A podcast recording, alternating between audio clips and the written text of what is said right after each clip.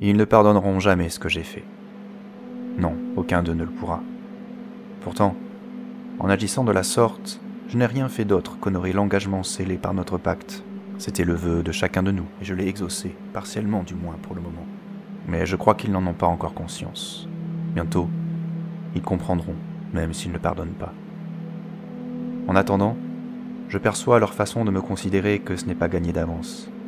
Ils sont tous là, figés, alignés en demi-cercle sur cette longue table, comme les juges glaciaux d'un tribunal inquisitoire.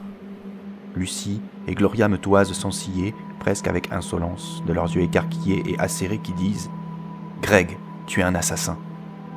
Et tandis que Thomas exprime dans une grimace tout le dégoût et l'effroi que je lui inspire, David, lui, préfère simplement m'ignorer en fermant les yeux presque avec dédain.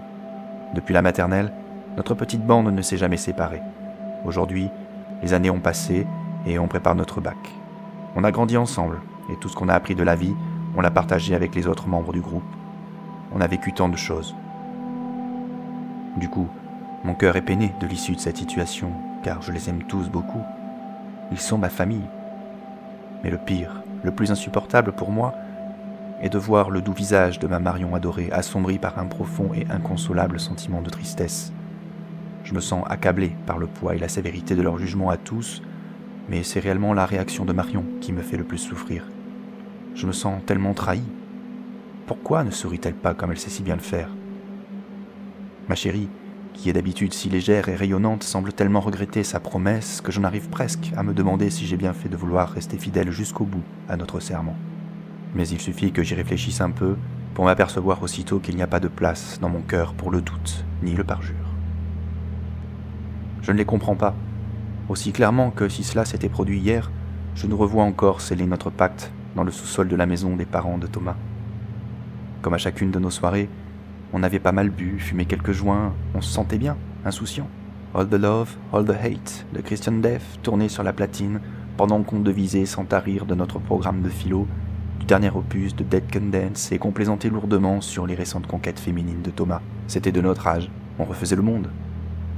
Lorsque le moment est venu, on s'est fait plus sérieux et on a observé un silence recueilli. Nous faisant passer aux uns et aux autres un couteau effilé, Chacun s'est entaillé la paume de la main afin de récolter un peu de son sang dans une vieille coupe d'argent chinée dans une brocante miteuse. Puis à la lumière vacillante des bougies, chacun de nous a apposé solennellement sa signature avec cette encre si spéciale sur le document parcheminé qu'on avait préalablement rédigé. C'était il y a deux ans. Par la suite, on n'en a reparlé que deux ou trois fois, sans plus, et je pense même que quelques-uns d'entre eux avaient fini presque par oublier l'existence de ce vieux papier que j'avais conservé dans mon grenier, à l'abri pendant tout ce temps, et dont j'étais de fait le dépositaire attitré. Je les croyais pourtant si enthousiastes et sincères dans leur démarche. Peut-être me suis-je trompé sur leur compte finalement. À voir leur tête, je ne suis qu'un monstre sans cœur, un meurtrier. Mais après tout, ce n'est pas moi qui ai provoqué cette situation, c'est nous tous.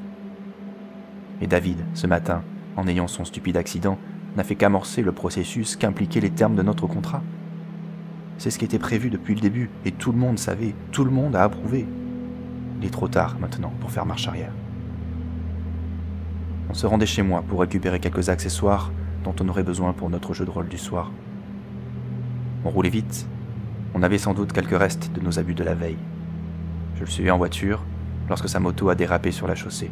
Il a chuté. J'étais beaucoup trop près et je n'ai pas pu l'éviter. J'ai eu l'impression de rouler sur un parpaing. Son deux roues a continué sa glissade s'en allant percuter un arbre de plein fouet. Dire que David était mal en point est un euphémisme. J'ai transporté ici comme j'ai pu son corps disloqué et agonisant, et je les ai fait tous venir ensuite, prétextant l'annonce d'une nouvelle importante en rapport avec la soirée prévue. Il ne se doutait de rien.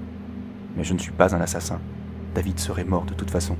J'ai beau essayer d'argumenter pour consolider ma position, je me perds dans des explications sans fin qu'ils n'entendent pas, et même de faire circuler sous leur nez le précieux acte que nous avons tous paraffé ne plaide pas en ma faveur. Ils ne sont plus réceptifs, ils m'ont complètement lâché, c'est fini. J'aurais envie de hurler, de les étrangler aussi, mais toute cette agitation serait bien vaine désormais. J'observe leurs visages exsangues et immobiles, les uns après les autres pour m'en imprégner et ne jamais les oublier.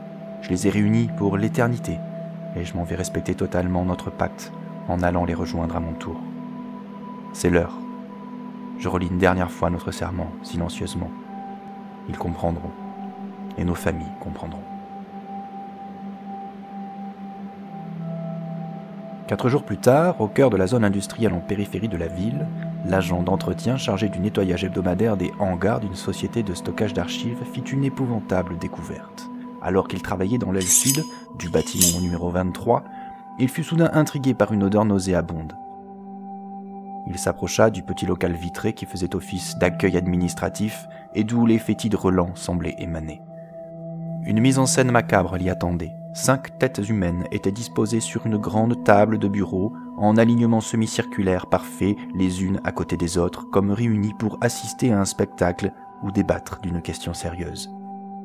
Les corps auxquels elles avaient appartenu, trois jeunes femmes et deux jeunes hommes, s'entassaient à quelques pas de là.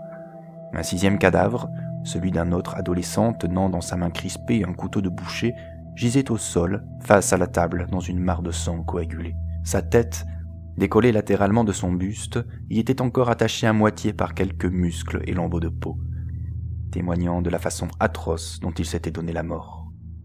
Sur le bureau, une sorte de manuscrit était placé en évidence, comportant les inscriptions suivantes, suivies de six signatures. Nous jurons tous au nom de notre fidèle haï la chose la chose comme le cher, quoi qu'il advienne, quoi qu'il advienne, nous ferons tous qui dans notre devoir, agir, agir avec toute la sincérité, la sincérité de notre cœur, afin que jamais la vie ni la mort, nous serons ensemble, nous serons ensemble pour toujours, car nous serons ensemble, car nous sommes liés par notre amitié, par notre indéfectible.